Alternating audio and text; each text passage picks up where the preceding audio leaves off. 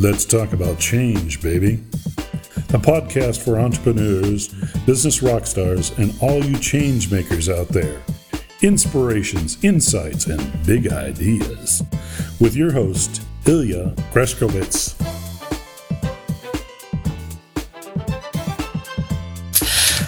Herzlich willkommen zu einer weiteren Ausgabe von Let's Talk About Change Baby, dem Podcast für Unternehmer, Business Rockstars und natürlich für euch die Changemaker Community da draußen.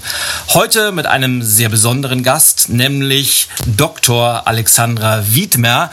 Sie ist Gründerin eines ganz, ganz spannenden Projektes namens Stark und Alleinerziehend. Sie ist Ärztin, sie ist Psychotherapeutin und hat eine Business oder überhaupt Lebensphilosophie, die ich super spannend finde. Was genau das ist, was sich dahinter verbirgt, das werden wir in der nächsten Stunde mal so ein bisschen mal gucken, wie sehr ich ihr auf den Zahn fühlen kann. Auf jeden Fall herzlich, herzlich willkommen, Alexandra. Schön, dass du da bist. Hallo Ilja, vielen Dank für die Einladung mhm. in deinem Podcast. Ja, du bist, ähm, ich habe das gerade erwähnt, du hast ein ganz, ganz, ich beobachte deinen, deinen Weg ja schon, schon eine, eine gewisse Zeit und du hast ein, ein Thema aufgegriffen, das ich nicht nur sehr, sehr wichtig finde, nämlich dieses Thema, wie gehen alleinerziehende Menschen mit diesem ganzen Druck, mit diesen besonderen Situationen um, sondern du hast eine wie ich finde, extrem spannende Philosophie dahinter stehen. Und ich habe das nochmal vorhin auf deiner Webseite nachgelesen, weil du hast nämlich nochmal explizit geschrieben, obwohl du das wahrscheinlich alles könntest. Es geht dir nicht um, um Rechtsberatung, es geht dir nicht um finanzielle Beratung und überhaupt nicht um das ganze Politische, sondern es geht dir vor allem darum, den Menschen wieder Mut zu machen, dass die Menschen wieder an sich glauben, die Menschen stark zu machen. Das finde ich einfach sensationell. Und vielleicht magst du mal zwei, drei Sätze sagen, wie bist denn du konkret auf dieses Thema gekommen? Warum schlägt dein Herz so sehr dafür? Ähm, ja, da muss ich weit ausholen. Darf ich das? Sehr gerne, sehr gerne. ja. Okay, also im Prinzip hatte ich eigentlich mit diesem Thema natürlich überhaupt nichts an, äh, am Hut, bis ich sozusagen selbst in diese Situation gekommen bin. Ähm, vor, ja, ich glaube, 2009 habe ich meine erste Tochter bekommen und 2010 meine zweite Tochter. Und ähm, hatte den Plan gehabt, eine Familie zu haben und damit zu leben und äh, war da voll drauf eingestellt und habe immer um, ähm, Kurs für Kleinkinder, dass sie verlassen worden waren und ich dachte, äh, da mache ich mal einen ganzen großen Bogen um sie, weil ich dachte, Angst hatte, dass mich das anstecken könnte. Ne? Und wahrscheinlich hatte ich da schon unbewusst irgendwelche Ideen, dass mir auch sowas blüht. Und ähm, also es war ein Thema, mit dem ich überhaupt gar keinen äh, Kontakt hatte. Und dann ist es dann wirklich auch leider so gekommen. Ähm, unsere Familie hat so nicht funktioniert. Der Vater meiner Töchter ist äh, gegangen, als sie eine drei war und die andere ein Jahr alt war. Und plötzlich war ich dann halt mit meinen beiden Kindern alleine äh, völlig aufgeschmissen und so hatte ich mir mein Leben nicht vorgestellt. Wir hatten gerade ein äh, Grundstück gekauft und wollten unser Haus bauen. Also wir kamen gerade vom Architekten nach Hause und dann, äh, ich gehe jetzt. Und mhm. ähm, das hat wirklich mich sehr geprägt und mein Leben komplett verändert, weil ich ja aus einer, äh, einer völlig anderen Umwelt kam und ich plötzlich mich mit einer Identität oder einer Rolle äh, auseinandersetzen musste, mit der ich überhaupt nichts am Hut hatte. Und ähm, dann äh, bis zu diesem Punkt von dem, was du gesagt hast, es ein langer Prozess war, der äh, nicht natürlich sofort an diesen Tag eingesetzt hat. Ähm, aber nachdem das alles geschehen war und viel dazwischen noch geschehen ist, kam mir irgendwann natürlich die Idee, ich hatte vielen anderen Menschen die Schuld für diese Situation gegeben. Natürlich äh, dem Vater ganz besonders, ja, dass das so ist, dass man mich ja nicht alleine sitzen lassen kann mit so zwei Kindern, ähm, dass die Politik in Deutschland eine Katastrophe ist, dass das alles umfinde. Ähm, das hat sich nicht geändert. Aber die Haltung hat mich unheimlich viel Kraft gekostet. Also zusätzlich zu meinem Alltag, den ich erledigen musste mit äh, zwei Kleinkindern plus meinem Job, ähm, war ich durch meine Wut so gefangen, ähm, ich mich irgendwann gefragt habe, okay, wenn ich so weitermache, dann drehe ich durch. Das halte ich nicht weiter aus. Und dann mich damit auseinandergesetzt, wie andere Menschen, die Krisen erlebt haben, wie die da rausgekommen sind. Mhm. Also habe mich sehr intensiv mit anderen Menschen auseinandergesetzt, habe viel im Internet gelesen. Und Und ähm, habe dann, bin dann immer auf einen Satz gestoßen, der mich sehr geprägt hat. Das war der Satz, wer will, findet Wege und wer nicht will, findet Gründe. Und den habe ich immer wieder gehört und gehört und gehört und es hat mich wahnsinnig wütend gemacht. Und dachte so, oh, scheiße, ich muss doch was tun können. Das kann man doch nicht so akzeptieren, dass alle so vor die Hunde gehen. Und ähm, ich muss doch irgendwie in meinem Leben echt eine neue Wendung geben können. Ja, nur weil mir das passiert ist, heißt doch nicht, dass mein Leben vorbei ist und dass ich nichts mehr erreichen kann und dass ich keinen Spaß mehr haben kann und in diese Jammerecke gedrängt würde, da kriege ich, krieg ich die Krise. Und da habe ich gedacht, so, jetzt ändere ich was und ähm, ich gucke, was kann ich trotz der schwierigen Bedingungen, die definitiv da sind, ähm, kann ich trotzdem tun, ähm, dass es mir besser geht. Und da kann man eine ganze Menge tun. Ich habe natürlich auch viele, die ähm, mir da den Wind entgegenblasen und sagen, nein, Alexandra, man muss nur die äußeren Bedingungen ändern. Und davon bin ich nicht überzeugt. Äh, ich gehe davon aus, dass ich, dass sozusagen diese Gruppe der Eltern, die das betrifft, sich mobilisieren muss, Selbstvertrauen gewinnen muss und aus sich heraus kann erst eine Veränderung stattfinden, werden sie erst überhaupt wahrgenommen. Und ich finde, es ist in den letzten zweieinhalb Jahren schon viel passiert, was das angeht. Aber das liegt nur daran, dass die Menschen aus sich was heraus tun und nicht, da ist da irgendwie so ein Politiker, der herkommt, der sowieso keine Ahnung hat, der wird niemals sich für diese Menschen so einsetzen wie die Menschen, die betroffen sind. Und das ist mein Ziel, also sozusagen die Leute stark zu machen und sagen, hey, ist halt eine andere Familienform wie alle anderen auch. Das passiert, das ist normal. Und da sind wir noch weit von entfernt, aber dafür spreche ich und ich möchte sozusagen einen Imagewechsel mit veranstalten, mit vielen anderen zusammen. Das mache ich nicht allein. Ja, ganz, ja. ganz äh, eine, eine tolle Geschichte. Und ich finde wiederum mal so spannend, weil auch in diesem Podcast geht es ja auch darum, mal sich erfolgreiche Leute anzugucken und zu schauen, wie ticken die denn so und warum sind die so erfolgreich in einem, in einem Bereich geworden. Und was ich auch bei dir wieder toll finde, ist, dass du dich selbst mehr oder weniger am, am Schopfe aus deinem eigenen Problem rausgezogen hast und nicht gesagt hast, ich schiebe jetzt die Schuld auf andere, sondern ich mache selber was und ich werde aktiv. Und das ist irgendwie ein, ein roter Faden, den ich bei den unterschiedlichsten Menschen immer wieder beobachte, mhm. dass sie irgendwann sagen, mir reicht es, ich habe da keine Lust mehr drauf, ich, ich mache jetzt was. Und du hast ja ganz, ganz viel gemacht. Wir kommen hoffentlich nochmal drauf, aber was ich ganz, ich ganz vergessen habe in der Anmoderation, du hast ja einfach gesagt, ich schreibe mal ein Buch drüber. Und Du hast ja mittlerweile einem, im Kösel Verlag ein, ein sehr, sehr erfolgreiches Buch herausgebracht, das nämlich auch so heißt, stark und alleinerziehend. Erzähl doch da mal zwei, drei Sätze. Oder wie ist es zu diesem Buch gekommen und was hast du durch das Buch auch in dein Leben reingezogen? Also ich habe äh, im April, Mai habe ich das äh, Projekt dann äh, gestartet und nach zweieinhalb Wochen äh, online wollten schon die ersten Parteien mit mir kooperieren, wo ich erstmal gesagt habe, nein, nein, ich nicht, äh, das bin ich ich. Ähm, und habe dann erstmal angefangen zu schreiben, ja, anfangs noch sehr therapeutisch. Also ich habe sozusagen meine persönlichen Erfahrungen mit meinem Fachwissen vermischt und ähm, weil ich halt einfach auch keine Hilfe, Informationen gefunden habe. Ne? Es gab 2014, es gab nichts online zu diesem Thema und offline auch nicht. Ja, also es ist also sehr, sehr rar gesät. Ist ja auch nicht wirklich attraktives Gebiet und ähm, dann ich, äh, bin ich auf einen Kongress eingeladen worden, auf einen äh, so einen Attachment Parenting Kongress. Und da äh, kam so eine Verlagslektorin auf mich zu und sie meinte so, ach, ich suche Leute, die ein Buch über Burnout schreiben. Ich so, ey, ich mach das. Habe ich so aus Spaß gesagt so und dann hat sie ihre Karte gegeben und so, ja, das ist ja wirklich ein interessantes Thema. Hm, hm. Ich so, ja, komm, machen wir das zusammen. Ja, ich schreibe ein Buch für, äh, für die Leute und ähm, das ist mein Job, das mache ich den ganzen Tag, das kann ich. Und dann hat die aber echt noch drei Monate an mir an mir arbeiten müssen, bis ich Ja gesagt habe. Ah, okay. Ich, ja, ja, das war nicht so. Ich war dann über meine eigene Courage erstmal erschrocken und dachte, oh mein Gott, ich kann doch kein Buch schreiben. Und ich habe mir lange noch Zeit gelassen, weil ich mich, ich wusste nicht, wie ich es mit zwei Kindern plus Arbeit plus Buch schreiben plus, wie soll ich das machen?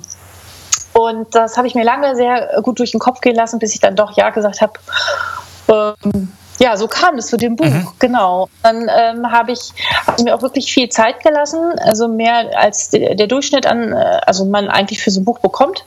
Ich glaube, ein Jahr habe ich äh, Zeit bekommen, aber ich habe trotzdem im Blog geschrieben und dann ist es im Juni 2016 rausgekommen und ist ja jetzt, also im Vergleich zu deinen Büchern nicht, aber äh, für meine Branche und so ist es, äh, glaube ich, so das Einzige, was dieses Thema so abgreift. Es gibt kein vergleichbares Buch, übrigens weltweit nicht. Ähm, ja. Auch schon was ganz Verrücktes gemacht. Ähm, und äh, kann ich auch noch erzählen. Ja. Und ähm, jedenfalls, äh, genau, und das läuft echt sehr gut. Ähm, ich, das wird von vielen gelesen und viele nehmen das sehr gut an. Also die Resonanz ist sehr positiv. So war es der Beginn mit diesem Buch. Mhm. Also mhm. Ja, und was ich dann ins Leben gezogen habe, das ähm, ganz, ganz viel. ja, ich, da weiß ich gar nicht, wo ich anfange zu erzählen. Du, kein Problem, vielleicht sammeln wir das ein bisschen. Ich würde nämlich gerne eins am Anfang mal wissen, weil mich das einfach auch, auch persönlich interessiert. Ich habe ja nun auch zwei, zwei Töchter, die eine ist elf, die andere ist vier und auch da stelle ich fest, oder meine Große hat es mir gerade vor kurzem wieder erzählt, dass auch bei ihr in der Klasse relativ viele Kinder Kinder von Trennungsfamilien oder, oder Scheidungskinder mhm. sind. Ähm, was ist ja. denn, gibt es da eine Erfahrung, eine prozentuale Aufteilung? Sind es eher Frauen, die alleinerziehend sind oder gibt es auch Männer, die alleinerziehend sind? Wie, wie ist da deine Erfahrung? Also, äh, da gibt es ganz klare mhm. Zahlen drüber. 90 Prozent der Alleinerziehenden sind Frauen, 10 Prozent mhm. sind Männer. Ja. Also es ist sehr frauenlastig nach wie vor. Ähm, es wird immer wieder gesagt, dass äh, mehr Väter auch sich wünschen, Verantwortung zu übernehmen. Es gibt wirklich, wirklich engagierte Väter, die sagen, nee, ich möchte auch mehr tun. Ähm, aber dennoch ist es eher so, dass die Kinder bei den, eher bei den Müttern bleiben. Mhm. Ja.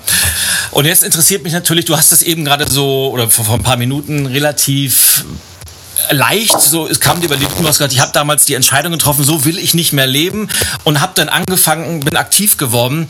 Wie, wie muss ich mir das vorstellen? Wie, was genau hast du getan, um dich aus dieser Passivität rauszubekommen? Weil du hast ja gesagt, du hattest zwei Kinder, du warst gerade dabei, ein Haus zu bauen, du hattest einen Job, äh, du hattest ganz viel um die Ohren. Wie genau hast du dich selber an, an deinem eigenen Schopf da rausgezogen? Was genau hast du gemacht? Naja, also ich habe mir erstmal vor Augen geführt, also das war ungefähr ein Jahr nach der Trennung, habe ich gesagt, da bin ich irgendwie, pff, tagsüber war ich in der Praxis, habe gearbeitet, bin nach Hause gekommen, habe mir die beiden versorgt, bin abends so acht mit denen schlafen gegangen und fand mein Leben ziemlich trostlos mhm. und dachte so, Gott, so will ich so weiterleben, ja, und ist das so schön? Und ich gesagt, nee, so ist das nicht schön und ähm, habe auch das Jahr wirklich überhaupt nicht, nicht mit dem Internet beschäftigt. Also ich war nie online, habe da irgendwie gar nichts gemacht und dann habe ich wirklich ganz aktiv, aktiv gegoogelt, äh, Krisen, erfolgreich Krisen überwunden. Mhm. So. Also ich meine, äh, also das, das Kuriose ist ja, rein faktisch, rein das Wissen hatte ich ja schon viel, also das therapeutische Wissen hatte ich eine ganze Menge.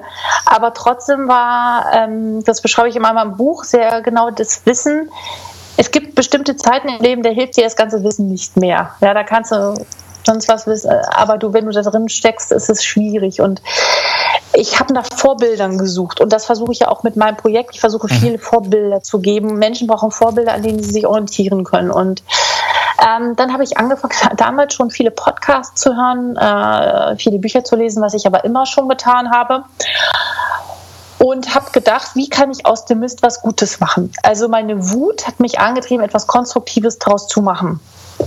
Ja, und ich habe viele Podcasts gehört und ich hatte immer eine Bremse in meinem Kopf. Die Bremse war bis dato gewesen, ich als Arzt, ich darf das nicht. Also Ärzte, ich weiß nicht, äh, Ärzte dürfen in Deutschland nicht werben. Ärzte haben eine sehr klassische wir haben eine sehr klassische konservative äh, Studium erlebt. Ärzte in den Medien, außer Herrn Hirschhausen oder Herrn Dahlke, kennt man wenige das stimmt, ja. Ärzte. So, ähm, das macht man einfach nicht. Ne? Das schickt sich nicht so aus seinen Reihen zu fallen.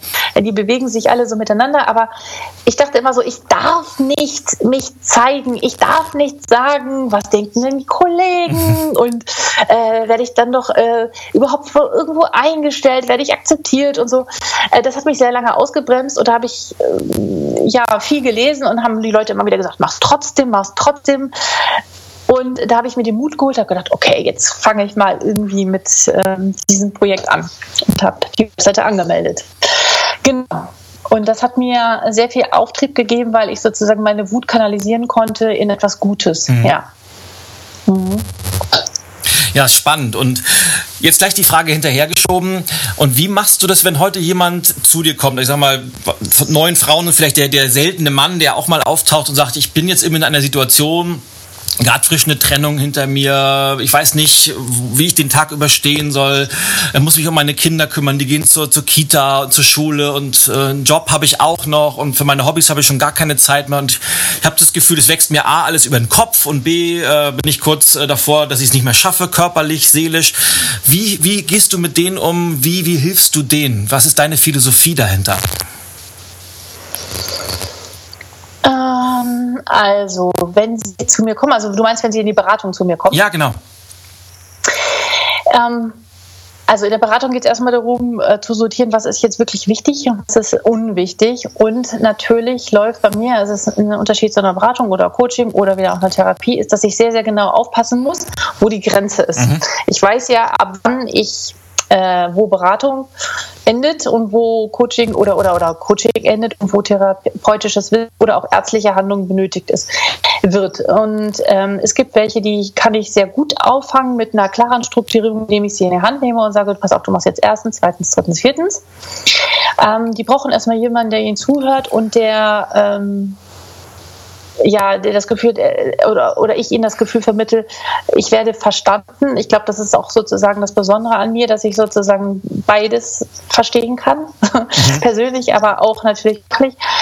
Ähm, da geht es erstmal um Sortieren, was ist wichtig und unwichtig, wie gesagt.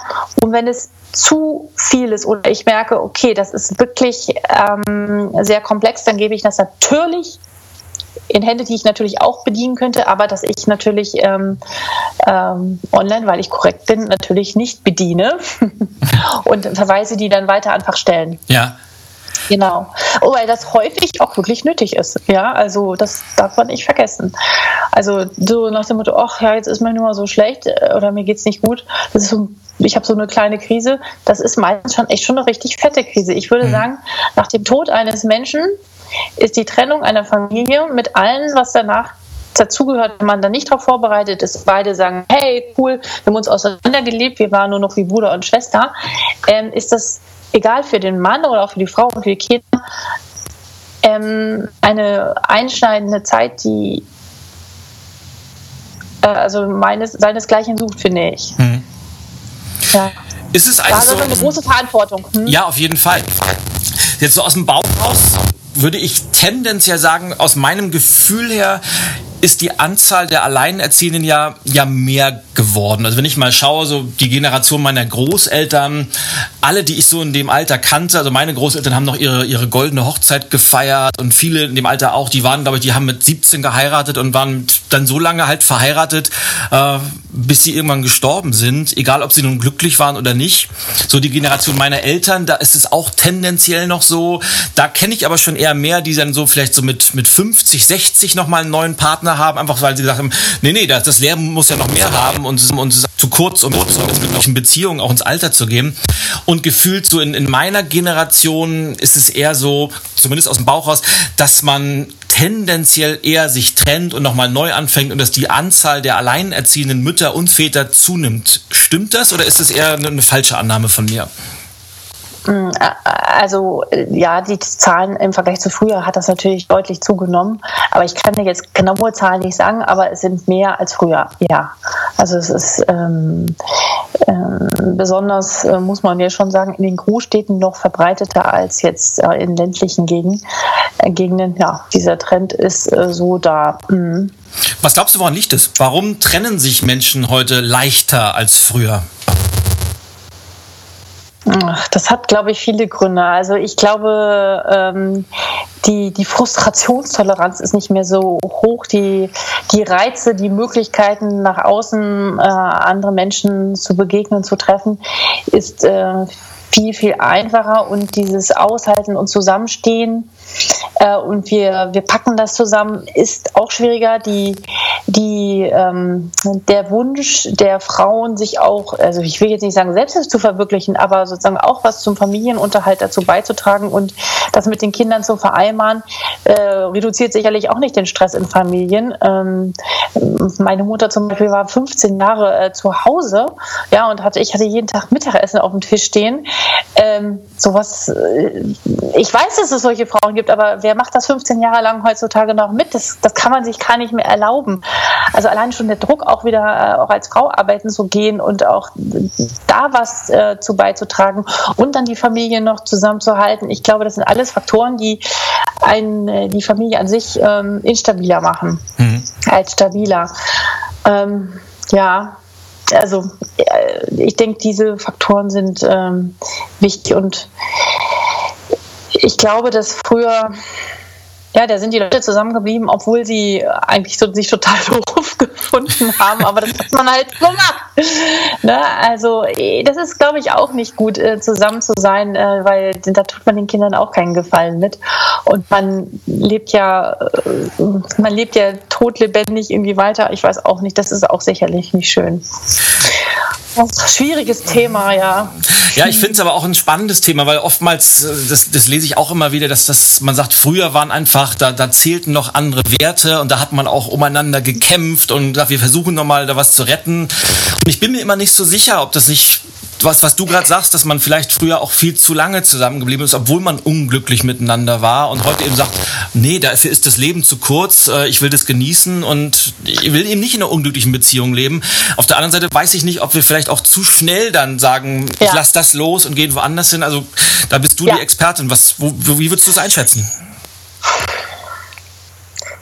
Ah, ich glaube, das, da, da, kann man nicht, das kann man nicht nur so, es kann nicht nur einen Grund geben, es gibt viele. Ne? Also was immer wieder auffällt, dass es die, so, so Trennungshöhepunkte gibt. Also das ist kurz um die Geburt herum oder kurz nach der Geburt. Mhm. Und dann gibt es wieder so einen Schwellenwert um die zehn. Viele Eltern haben so unbewusst im Kopf, wenn das Kind zehn ist, na dann könnte man, dann kann man das, dann kann man sich auch trennen. Also das Kind muss zehn werden. Das erzählen wir viele Paartherapeuten. Ähm, das sind so, so zwei äh, Hochs sozusagen. Ähm, ja, ich glaube, es äh, nur einen Grund zu finden oder eine Ursache ist, ist irgendwie schwierig. Ich glaube, es ist eine Kombination aus allen Dingen. Mhm. Jetzt hast du ja gerade was, was Spannendes angesprochen mit dieser Familienstabilität und ich erlebe das ja nicht nur in unserer eigenen Familie so, sondern auch, äh, ich habe das, das große Privileg, in ganz, ganz vielen unterschiedlichen Unternehmen tätig sein zu dürfen und ich finde das mhm. schon in einer, in Anführungsstrichen, normalen, kompletten Familie schwierig, einen Alltag, also du hast gerade deine Mutter, bei meiner war es genauso, meine war auch zu Hause, hat für mich gekocht und mhm. für die ist es auch heute noch unvorstellbar, wie eine Frau arbeiten gehen kann und die Kinder sind irgendwie im Kindergarten oder sowas. Es ist aber, das war die Zeit. Aber heute ist es, glaube ich, so, dass viele, gerade Mütter, gerne Karriere machen wollen, sich beruflich verwirklichen wollen. Aber auch wenn der Mann unterstützt, finde ich es schon extremst schwer, teilweise den Alltag zu organisieren mit, mit Kita-Schließzeiten, mit Schulferien, mit Krankheiten, weil ja nicht jeder Arbeitgeber auch sag mal, so aufgestellt ist, um das zu unterstützen. Also Stichwort Betriebskitas gibt es sehr, sehr wenig. Und wenn man dann mal einen halben Tag frei hat, ist auch nicht jeder mit einverstanden. Und für jemanden, der alleinerziehend ist, stelle ich mir das ja fast unmöglich vor. Wie, wie geht man als Alleinerziehender mit sowas um? Was kannst du da für Tipps, Tricks, äh, Erfahrungen teilen?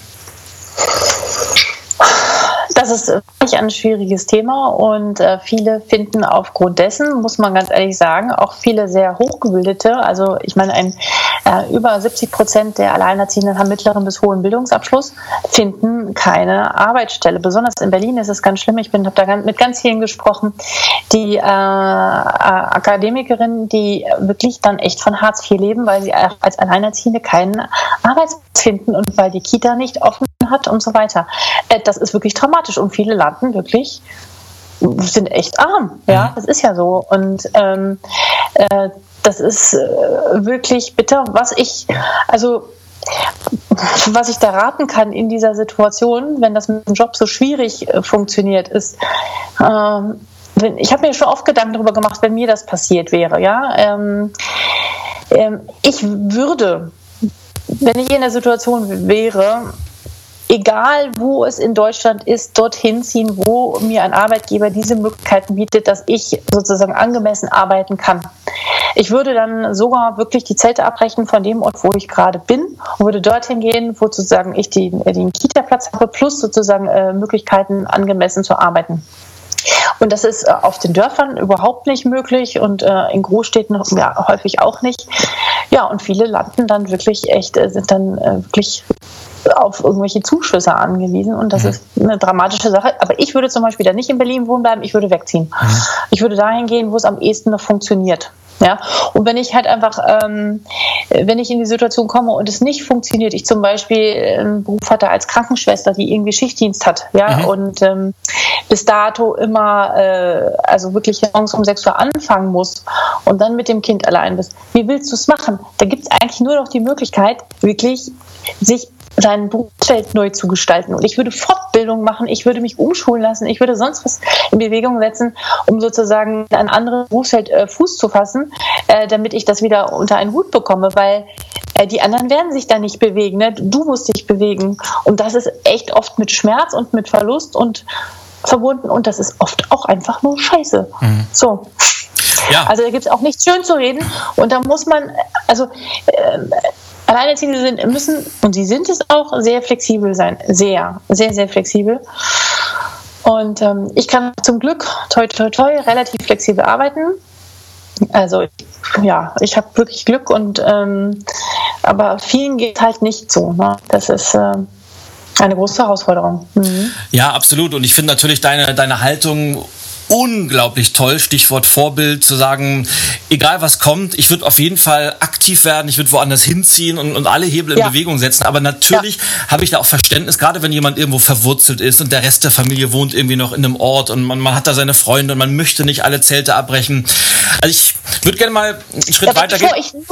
Ja, okay, Entschuldigung. Ich würde gerne mal einen Schritt weitergehen, ja. weil du hast ja, ich finde es toll zu sagen, egal was ist, ich versuche erstmal bei mir anzufangen, bei mir alle Hebel in Bewegung zu setzen.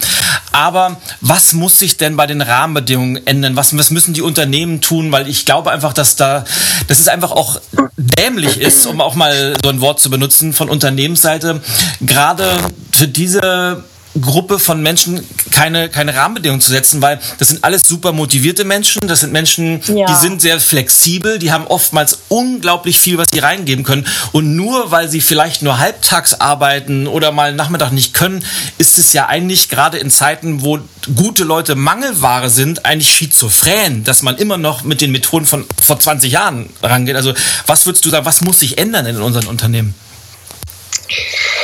Ähm ich, ich, ich weiß nicht, kennst du das Buch äh, Führen mit Hirn? Ja. Kenne ich. Führung mit Hirn. Äh, da ist mir noch so ein Fetzen im Kopf geblieben. Da gab es ein Unternehmen, das sogar die Leute nach Hause schickt, wenn die Katze krank war. Und die gesagt haben, okay, geh nach Hause, deine Katze ist krank und kümmere dich um deine Katze. Ich würde sagen, sie brauchen mehr Vertrauen, wenn äh, Vertrauen in die Mitarbeiter und nicht äh, dieses zeitbasierte Arbeiten. Nicht ne? so, du musst jetzt von neun bis um drei da sitzen. Das ist in, von neun bis drei kann jemand gar nichts tun, sondern äh, vielleicht tut er das von neun bis zehn oder von morgens um fünf bis sechs. Also, sondern ich finde es viel wichtiger, dass er sozusagen gute Ergebnisse bringt, also das Ergebnisbasierte und nicht das Zeitbasierte.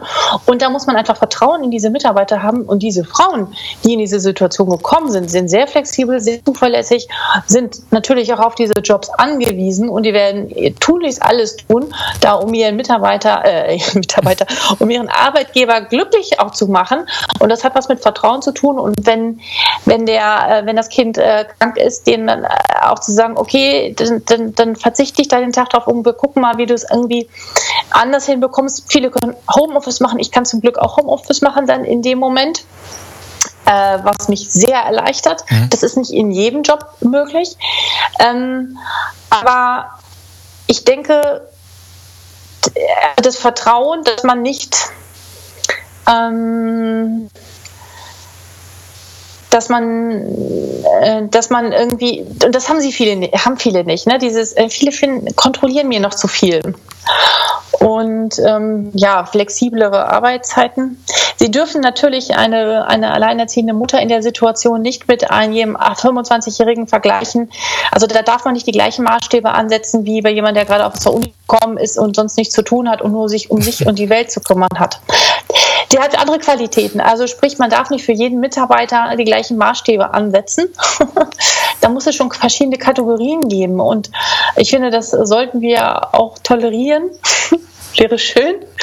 ähm, dass jede Lebenssituation andere Bedingungen hat und denen auch das zustehen. Das heißt nicht, dass die, ähm, dass die anderen immer mehr mitarbeiten müssen. Das glaube ich nicht. Also das wäre so eine erste Idee, Vertrauen. Mhm. Finde ich super cool.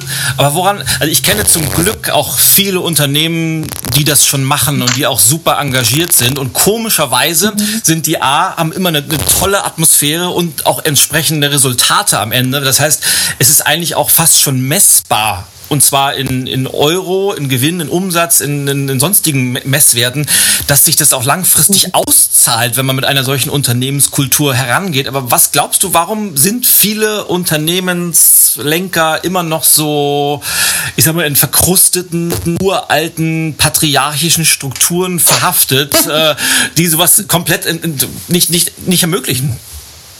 Im Jahr 2017 wohlgemerkt, ja? Ja, ja. Das ist eine große und gute Frage. Jetzt auf meine Zielgruppe äh, bezogen würde ich mal sagen, dass halt einfach noch ein sehr altmodisches, sexy Bild herrscht. Ne? So die Alleinerziehende, die RTL 2 guckt mit der Jogginghose auf dem Sofa sitzt. Da, ja, ja, das mhm. ist ja so. Ähm, und da versuche ich ja gerade ähm, äh, viel Aufklärungsarbeit zu leisten und zu sagen, äh, äh, das ist überhaupt nicht wahr und äh, viele haben überhaupt keine Idee davon. Ähm, ich glaube, es ist einfach noch ein sehr, äh, sehr negatives Bild. Ja, die kann ausfallen, die ist nicht da, äh, nehmen wir mal lieber nicht. Das ist noch vorherrschend. Ähm, was nicht der Realität entspricht. Und ich freue mich auch, dass die so langsam wach werden. Ich habe jetzt nämlich, äh, demnächst halte ich den ersten Vortrag vor 100 Arbeitgebern, warum ich und dann werde ich denen erzählen, warum sie denn nämlich den Alleinerziehenden auch eine Chance geben sollen. Man kann diese ja, man kann auch die, diese Zielgruppe, die ist sehr, sehr heterogen. Ne? Also es gibt sehr, sehr viel Hochgebildete, aber auch welche, die sehr einfachen Jobs sind.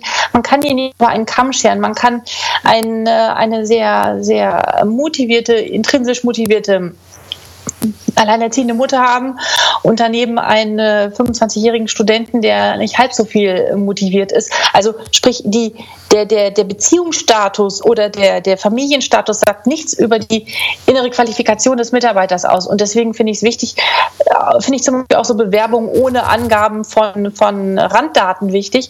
Äh, man sollte gucken, was hat er eigentlich für Qualifikation und was hat er für eine intrinsische Motivation aus sich heraus, was bringt er mit? Du verstehst, was ich meine, ja, oder? Auf jeden Fall. Mhm. Sind wir denn gesellschaftlich auch immer noch 20 Jahre zurück oder sind wir gesellschaftlich schon so weit, dass wir sagen, dass eigentlich müsste das überhaupt keine Rolle spielen und äh, wie, wie ist es da? Also ich finde uns, gerade wir entwickeln wir uns äh, voll zurück, äh, was ich total äh, katastrophal finde. Ähm, ja, also Gleichberechtigung Vereinbarkeit, das ist, ähm, ich, ich, finde, steckt immer noch in den Kinderschuhen und wir müssen ganz toll aufpassen, dass wir nicht jetzt eher 30 Jahre noch wieder zurückfallen. Mir hat vor kurzem eine Frau gesagt, oder eine ältere Frau, die auch ihre Kinder allein erzogen hat, die war so 65, sie meinte, jede, jede Generation muss immer wieder dafür kämpfen, ja, und ähm, ich glaube das auch, also dass wir immer wieder äh, diese Gleichberechtigung und das Ausbrechen von alten, wie du sagtest, patriarchischen Vorstellungen, dass das noch lange anhalten wird. Wer weiß, ob es jeweils jemals überhaupt weggehen wird. Das hat natürlich auch viel mit dem Einfluss der Kirche zu tun. Mhm. Ja, ich bin mir da manchmal auch nicht so sicher. Ich weiß jetzt, in, in zwei Wochen äh, gibt es den Girls Day. Ich weiß nicht, ob du den kennst. Das ja, ist einfach eine, ja. eine Idee, dass äh, Mädchen mal für einen Tag aus der ja. Schule rauskommen und mal in einen klassischen Männerberuf reinschnuppern. Und jetzt ist meine Tochter kommt einen Tag mit mir mit. Und das finde ich A natürlich super cool, weil können wir mal einen schönen Tag miteinander verbringen. Sie darf mal mit äh, auf die Bühne mit mir raufkommen und sowas. Mhm. Auf der anderen Seite habe ich mich gefragt, diese Idee, die dahinter steckt, Gibt es also wirklich heute noch klassische Männerberufe und es gibt klassische Frauenberufe? Also die Frauen lernen Hauswirtschaft und die Männer gehen auf den Bau oder äh, muss das heute noch sein? Oder sollten wir nicht aber sagen, jeder wird da eingesetzt, wo er von der Qualifikation am besten ist? Äh, alles andere sollte doch eigentlich keine Rolle spielen, oder? Ja, für sehe ich genauso. Mhm. Sehe ich genauso. Also ähm, es kommt genau die, die, die Stärken und die, die, die, die Lust, die Leidenschaften der Kinder sollten entscheidend sein und nicht äh, dieses. Ja, das stimmt. Das ist wirklich veraltet, finde ich auch. Ja. Ja. Jetzt würde ich mal ohne da zu tief reingehen zu wollen, du hast was, was gesagt, was ich, was ich spannend finde, dass äh, gerade wenn, ich bleibe jetzt mal bei den Frauen, wenn die mhm. irgendwann an den Punkt kommen, wo du sagst, das ist keine Krise mehr, das geht schon ein Stück darüber hinaus. Also wenn dir wirklich alles über den Kopf wächst. Aber wo ist denn der mhm. Zeitpunkt gekommen, wo du sagst, da sollte man vielleicht mal nach außen gucken, sich Unterstützung suchen und woran erkenne ich das, dass das soweit ist? Also wann ist der Punkt gekommen, wo ich mich am eigenen Schopfe nicht mehr rausziehen kann, weil es einfach zu viel geworden ist? Da gibt es ja ganz klare Kriterien, an die, die man äh, das erkennen kann. Dann hat man, zeigt man bestimmte Symptome. Ja, also ich meine, jeder, ich weiß nicht, du hast vielleicht auch schon mal in deinem Leben Liebeskummer gehabt, aber der Liebeskummer hört irgendwann auch auf und irgendwann wird es auch besser. Ne? Also nicht jeder sich trennt oder jedes Paar, das sich trennt, fällt in Liebeskummer, besonders nicht dann, wenn derjenige ist, der gegangen ist, der empfindet häufig sogar Erleichterung. Aber trotzdem äh, nimmt einen das mit und wir nennen das halt in der Fachsprache häufig eine Anpassungsstörung. Das ist völlig normal und noch in Ordnung. Aber manchmal kann das halt umschlagen und das Risiko ist ja hoch, weil man so viel zu tun hat, kann Erschöpfung eintreten und es kann in einem Burnout landen. Das ist hier eine Variante oder viele. Ähm, das Risiko einer Depression ist signifikant erhöht im Vergleich zu Paarfamilien. Das ist nicht zu unterschätzen. Darauf weise ich ja auch immer wieder hin.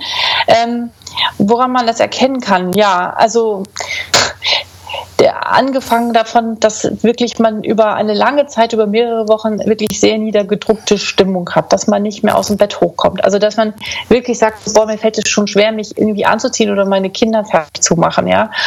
Ähm, dieses völlige Lustlosigkeit, sich mit irgendwelchen Dingen zu beschäftigen, dass man irgendwie keine Lust mehr hat, ähm, andere Freunde anzurufen, dass man sich total zurück, ähm, sich für sein Hobby, was man so sehr passiert, dass man keine Mails mehr öffnet, dass man keine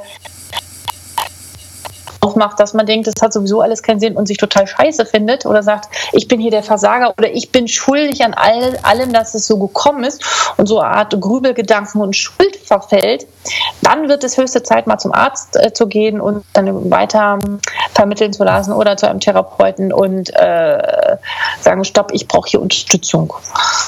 Ja, also diese so eine Art Sinnlosigkeit und was kommt denn jetzt? Dieses Gefühl zu haben, mhm. okay, ich falle ins Bodenlose, was kommt denn danach?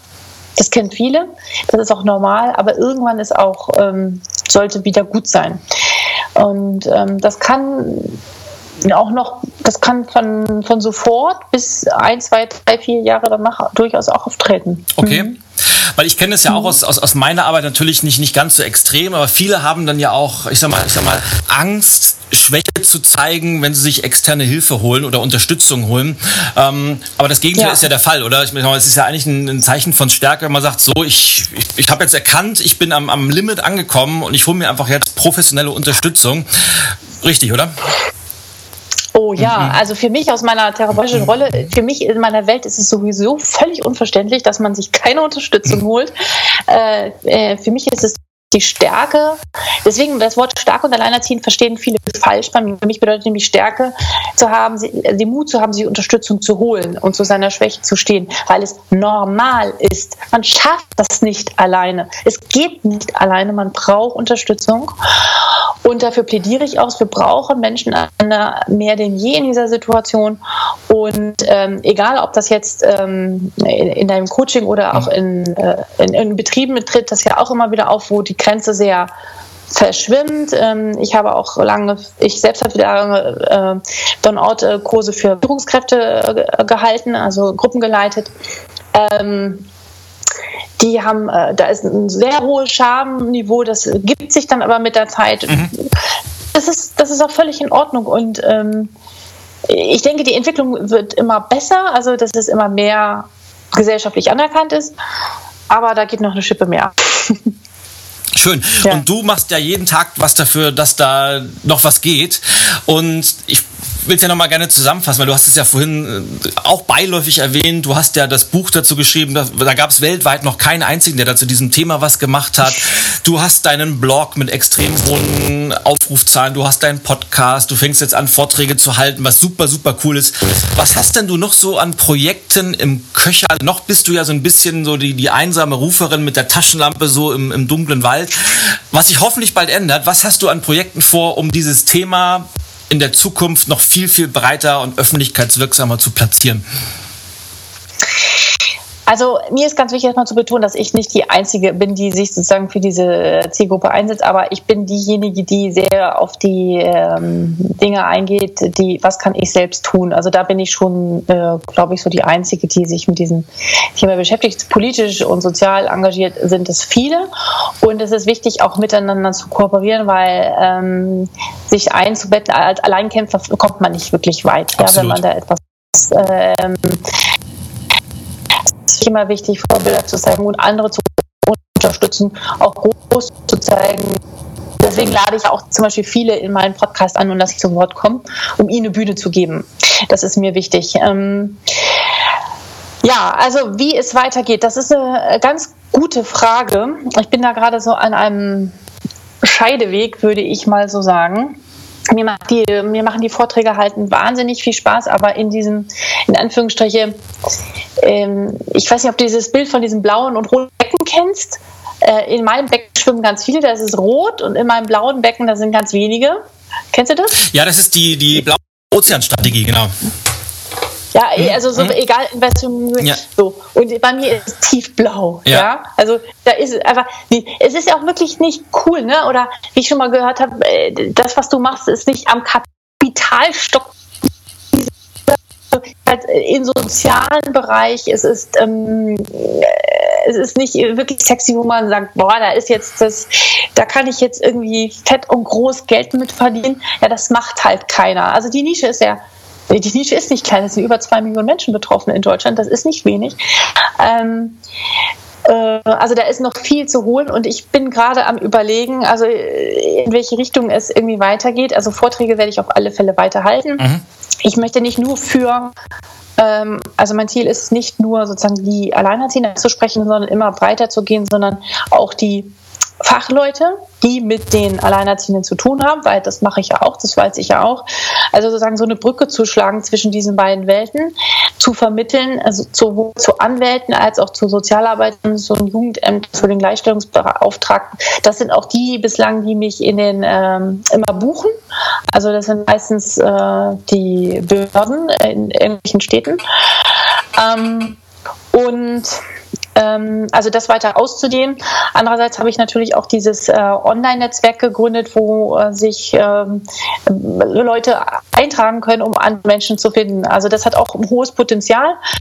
Ähm, das könnte man auch sicherlich gut weiterentwickeln. Ich frage, ich weiß nur gerade nicht, wie ich das zeitlich mache. Also, zweites Buch möchte ich auch noch. Ja. Ich bin, ich bin, also ich habe schon das Exposé abgegeben, aber ich, ich kann es ja gerade noch nicht so richtig sagen. Auf alle Fälle würde ich mir wünschen, dass dieses, ich, ich hasse dieses Wort alleinerziehend. Ich würde es am liebsten nicht nutzen. Aber ich weiß, dass ich sonst bei Google nicht gefunden werden würde.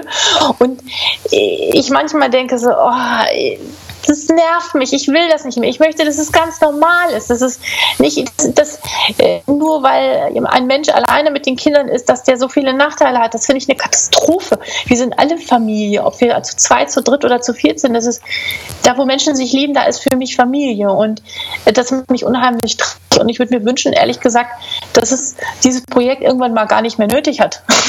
dass es das gar nicht mehr gibt. Aber jeden Tag kriege ich x Mails von Frauen, die sagen, oh mein Gott, zum Glück habe ich dich gefunden. Mhm. Ich weiß gar nicht mehr, was ich tun soll. Und dann denke ich so, ja, aber es wird gebraucht. Ja, und ähm, bislang ist es so, dass sozusagen von behördlicher Seite oder, oder so von den offiziellen Leuten, wo man denkt, die würden aktiv werden, mir das viel zu wenig kommt. Und ich denke mal so, jetzt muss ich da was machen, ich muss da eine riesen, Riesensache draus machen.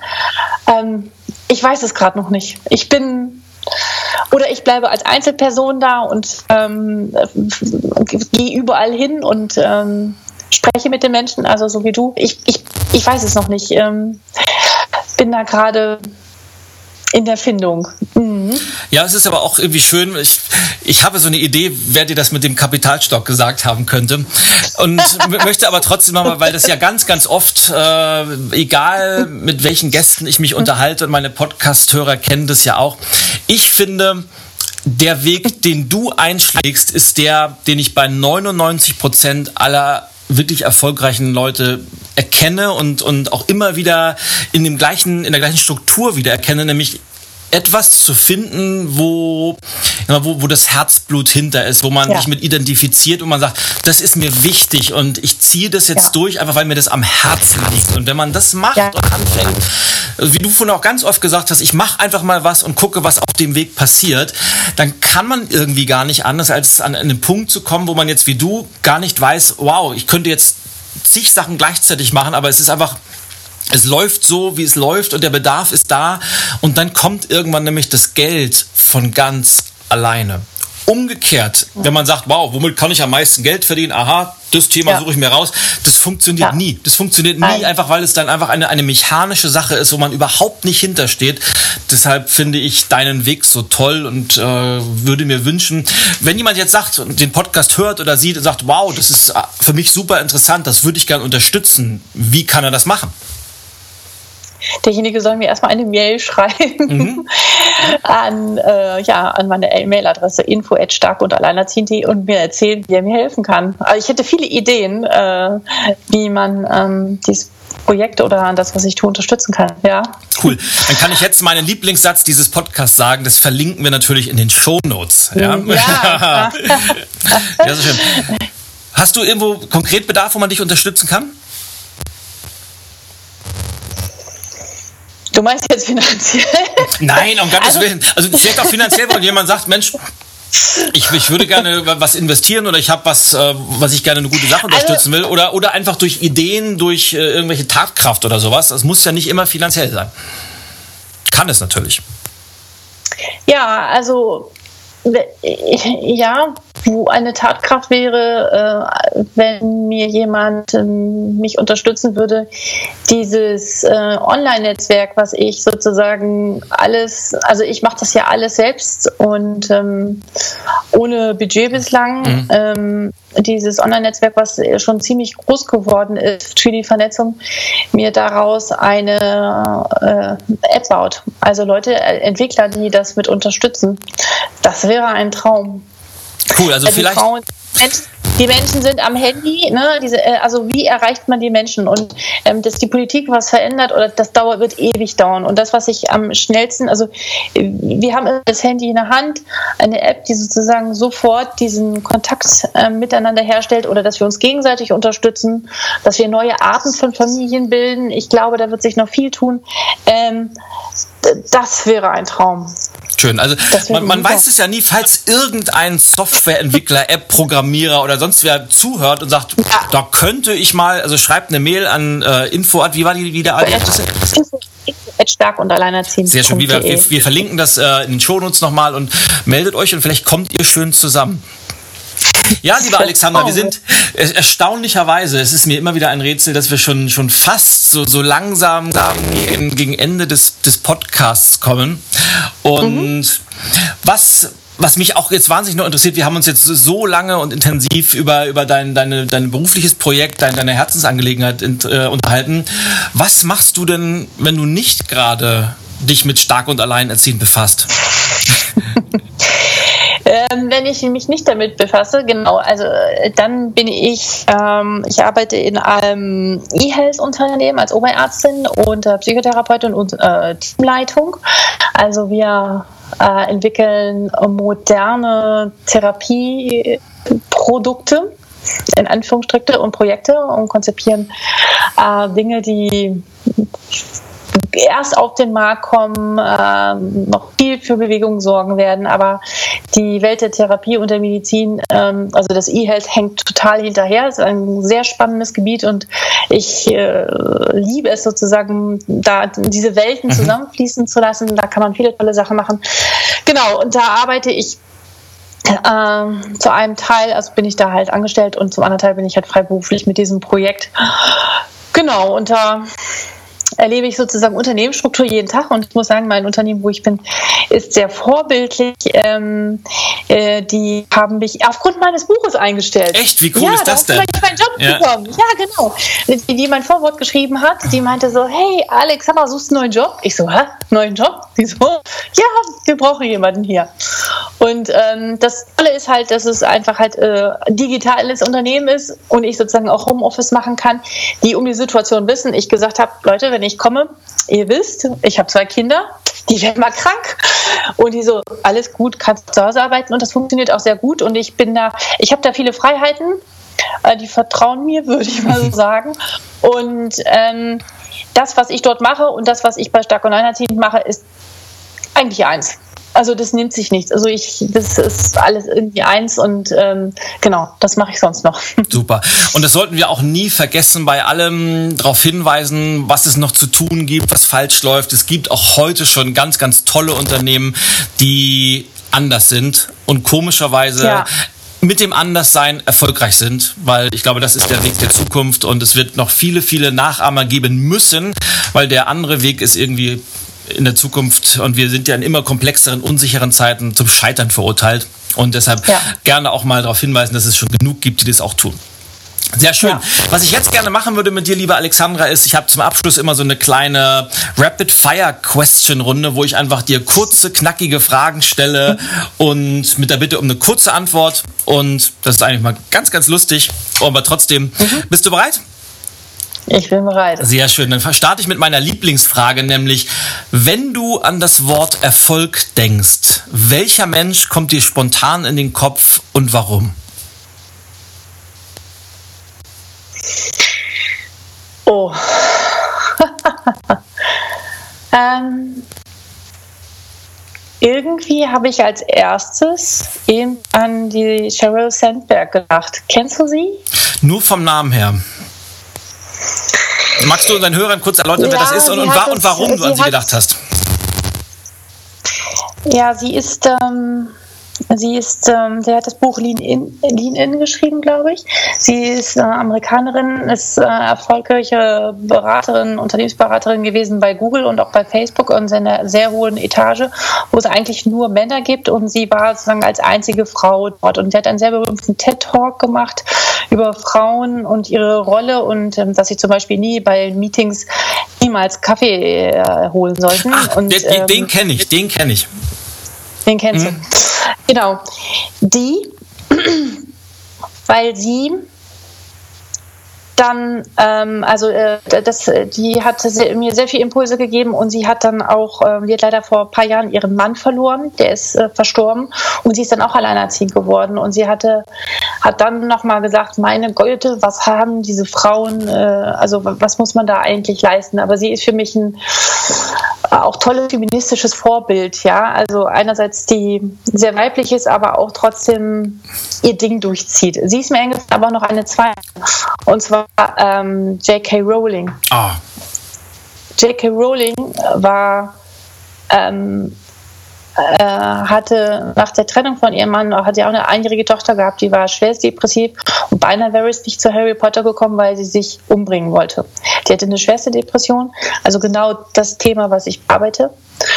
Und hat dann, ist sie zu Therapeuten gegangen und dann hat sie angefangen, Harry Potter zu schreiben. Und die hatte Sozialhilfeempfängerin war sie und jetzt ist mhm. die reichste Frau Englands. Und sie ist wirklich auch noch äh, ein Vorbild irgendwie. Ähm, das beeindruckt mich, ja. Die beiden. Mhm. Und wie schade es gewesen wäre, wenn sie dieses Talent nicht nach draußen gebracht hätte, oder? Absolut, absolut. Aber vielleicht musste es erst zu dieser Krise kommen, ne? Also es, ist, es ist ganz, ganz oft so, aus, aus großen Problemen entstehen oft die tollsten Ideen und aus den größten Krisen schöpft man ganz oft die größte Kraft. Also es, die, die Geschichte ist voll davon und hast recht, vielleicht musste ja. es so sein, um dann ja. so, so tolle Bücher zu schreiben, wie sie es getan ja. hat. Mhm. Macht mir die Überleitung zur nächsten Frage sehr, sehr einfach, denn was sind deine drei Lieblingsbücher? Oh, ähm, das eine ist von äh, Russ Harris, glaube ich. Wer dem Glück hinterher rennt, rennt an dem vorbei. Das ist total mhm. äh, tolles Buch. Äh, es ist ein sehr achtsamkeitsbasiertes Buch, äh, Umgang mit ähm, Gedanken und äh, Gefühlen. Was ich wunderbar finde, jetzt gucke ich hier so mal quer rüber und äh, schaue, also wer dem Glück hinterher rennt, das ist sehr toll. Dann ähm, ist ein, was mich schwer beeindruckt hat, ist es wirklich dieses von Dale Carnegie, so gewinnt man Freunde. Mhm. Äh, oder irgendwie so in, äh, ich weiß jetzt nicht genau. Wie man Freunde gewinnt, den, um mal. Wie man Freunde ja, gewinnt, ja. genau. Das hat mich äh, vor vielen, vielen Jahren sehr beeindruckt. Und mh, mm, Nummer drei darf ich ja auch nicht so ein Fachbuch nennen, ne, sondern etwas, was viele kennen. Deine Bücher sind natürlich auch total gut alle. Mein Lieblingsbuch ist, glaube ich, das erste gewesen. Nee, das zweite. Das zweite von dir. Der Mann ins Wasser geht und dann mit dem Hals bis zum Hals im ja. Wasser steckt. Die Geschichte wird nie vergessen. Ja heißt es nochmal? Das sag, ist, sag den Namen deines Buches. Ich muss, ich muss manchmal meine eigenen Geschichten sortieren, zu welchem Buch die gehören, aber das war, das weiß ich genau, das war im Attitüde-Buch drin. Ja, mhm. genau, im Attitüde-Buch. Ja. Genau. Ähm, äh, und drittes fällt mir jetzt gerade gar nicht ein. Oh Gott, ich habe so viele Bücher gelesen und. Ähm, Nimm doch dein eigenes. Ja, mein eigenes auch gerne, wenn du das auch verlinkst. Natürlich, wir verlinken alles. Wir verlinken immer alles. Und es ist ja auch ein tolles Buch, es ist ein wichtiges Buch und äh, da kann man auch gerne stolz drauf sein, wenn man so ein schönes Buch geschrieben hat. Ja? Du bist übrigens auch in meinem Buch verlinkt. Siehst du? So muss es ja auch sein. Ja. So muss es auch sein. Also in meinem, hm? die Attitüde ist hinten verlinkt. Ja. Schön. dass ja in diesem, diesem Podcast ja um Veränderung geht. Äh, was war denn deine wichtigste Veränderung in deinem Leben? Ja, Trennung. Ja. Das war die wichtigste Veränderung in meinem Leben, eindeutig. Das hat ähm, mein Weltbild und ähm, ich dachte immer, ich wusste als Therapeut schon vorher, was es bedeutet, ähm, durch die Hölle zu gehen oder Schmerz, äh, Schmerzen zu empfinden oder äh, Traurigkeit zu empfinden. Und ähm, seitdem schockt mich nicht mehr wirklich viel. Also meine Chefin sagte damals zu mir, Alexander, wenn du das durch hast, dann bist du eine bessere Therapeutin. Und ähm, das hat mich wirklich ähm, sehr, sehr viel gelehrt. Sehr, sehr viel. Also so schlimm es auch alles war, ähm, ich bin doch dankbar über die Entwicklung. Also ich würde sagen, persönlichkeitstechnisch, entwicklungstechnisch ist es der größte Booster, den man sich so mhm. geben kann. Und ich darauf gerne verzichtet hätte, aber so ist es jetzt halt, ja. Ja, so ist es ganz oft und, im Leben, ja. Ja, und ähm, die größte Kunst ist natürlich das anzunehmen, das, was wie es ist. Und ähm, für mich jeden Tag immer wieder eine Herausforderung. Absolut. Ja. Was sind denn deine drei wichtigsten Werte im Leben?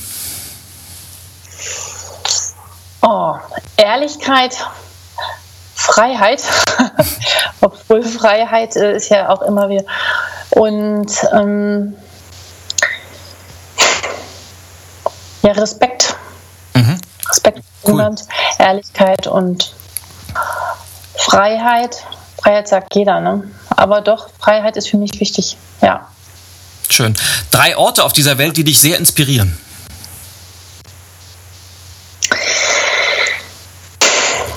Also ich war lange, mit 25 war ich lange in Tasmanien gewesen, in äh, Australien, aber dort war nicht jetzt unbedingt Tasmanien, sondern ich habe es geliebt, in Melbourne zu sein. Ich weiß warum, aber dieser Ort hat mhm. mich irgendwie sehr fasziniert.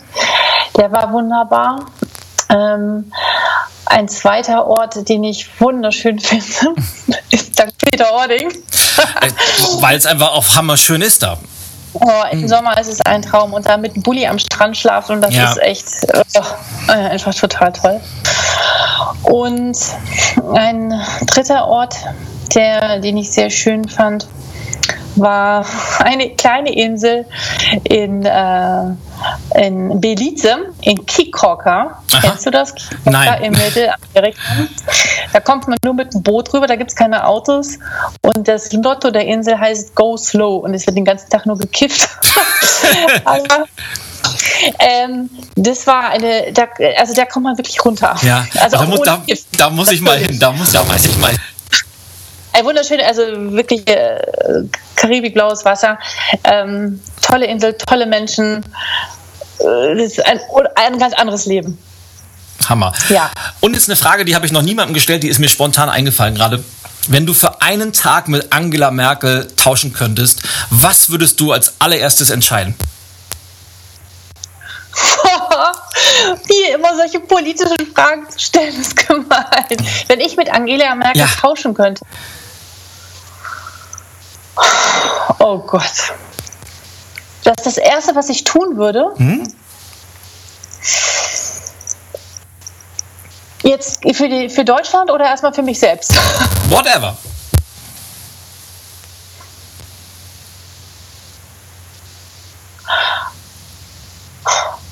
Ich glaube, mein erster Gedanke war, ist vielleicht total albern oder so, mein erster Gedanke war, äh, ich würde ihr wünschen, dass sie mal für eine Zeit lang, und wenn es für, für Wochen ist, aber das kann sie ja nicht, mal an einen ganz anderen Ort fährt und fährt ähm, mit einer ganz anderen Perspektive auf das schaut, was hier äh, passiert und ähm, selbst mal ein bisschen zur Ruhe kommt. Das würde ich ihr wünschen, weil ich glaube, die, sind, die, die, die fahren so hochtourig. Ähm, ich weiß gar nicht, wie sehr die Politik überhaupt, also das ist wieder sehr therapeutisch und medizinisch gedacht, wie der die bei sich sind. Ich habe das ja erlebt, ich war vor kurzem bei so einem Demokratiekongress in Berlin, wo ich mhm. gesprochen habe und habe sehr viele Politiker erstmalig sehr nah erlebt und ähm, ich weiß nicht, wie ein Mensch das aushalten kann. Also ich wünschte ihr, ähm, ich wünschte ihr Ruhe und Distanz, um erstmal äh, wieder zu sich zu kommen, wenn ich das jetzt mal so sagen kann. Und dann, glaube ich, kann man erst wieder gute Entscheidungen treffen. Mhm. Sehr coole Antwort, die gefällt mir. Ja, okay. Ja, absolut.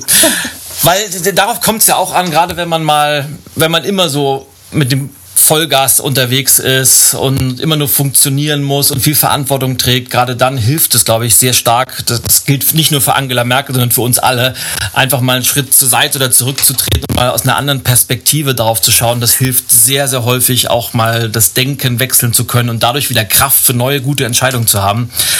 Mhm.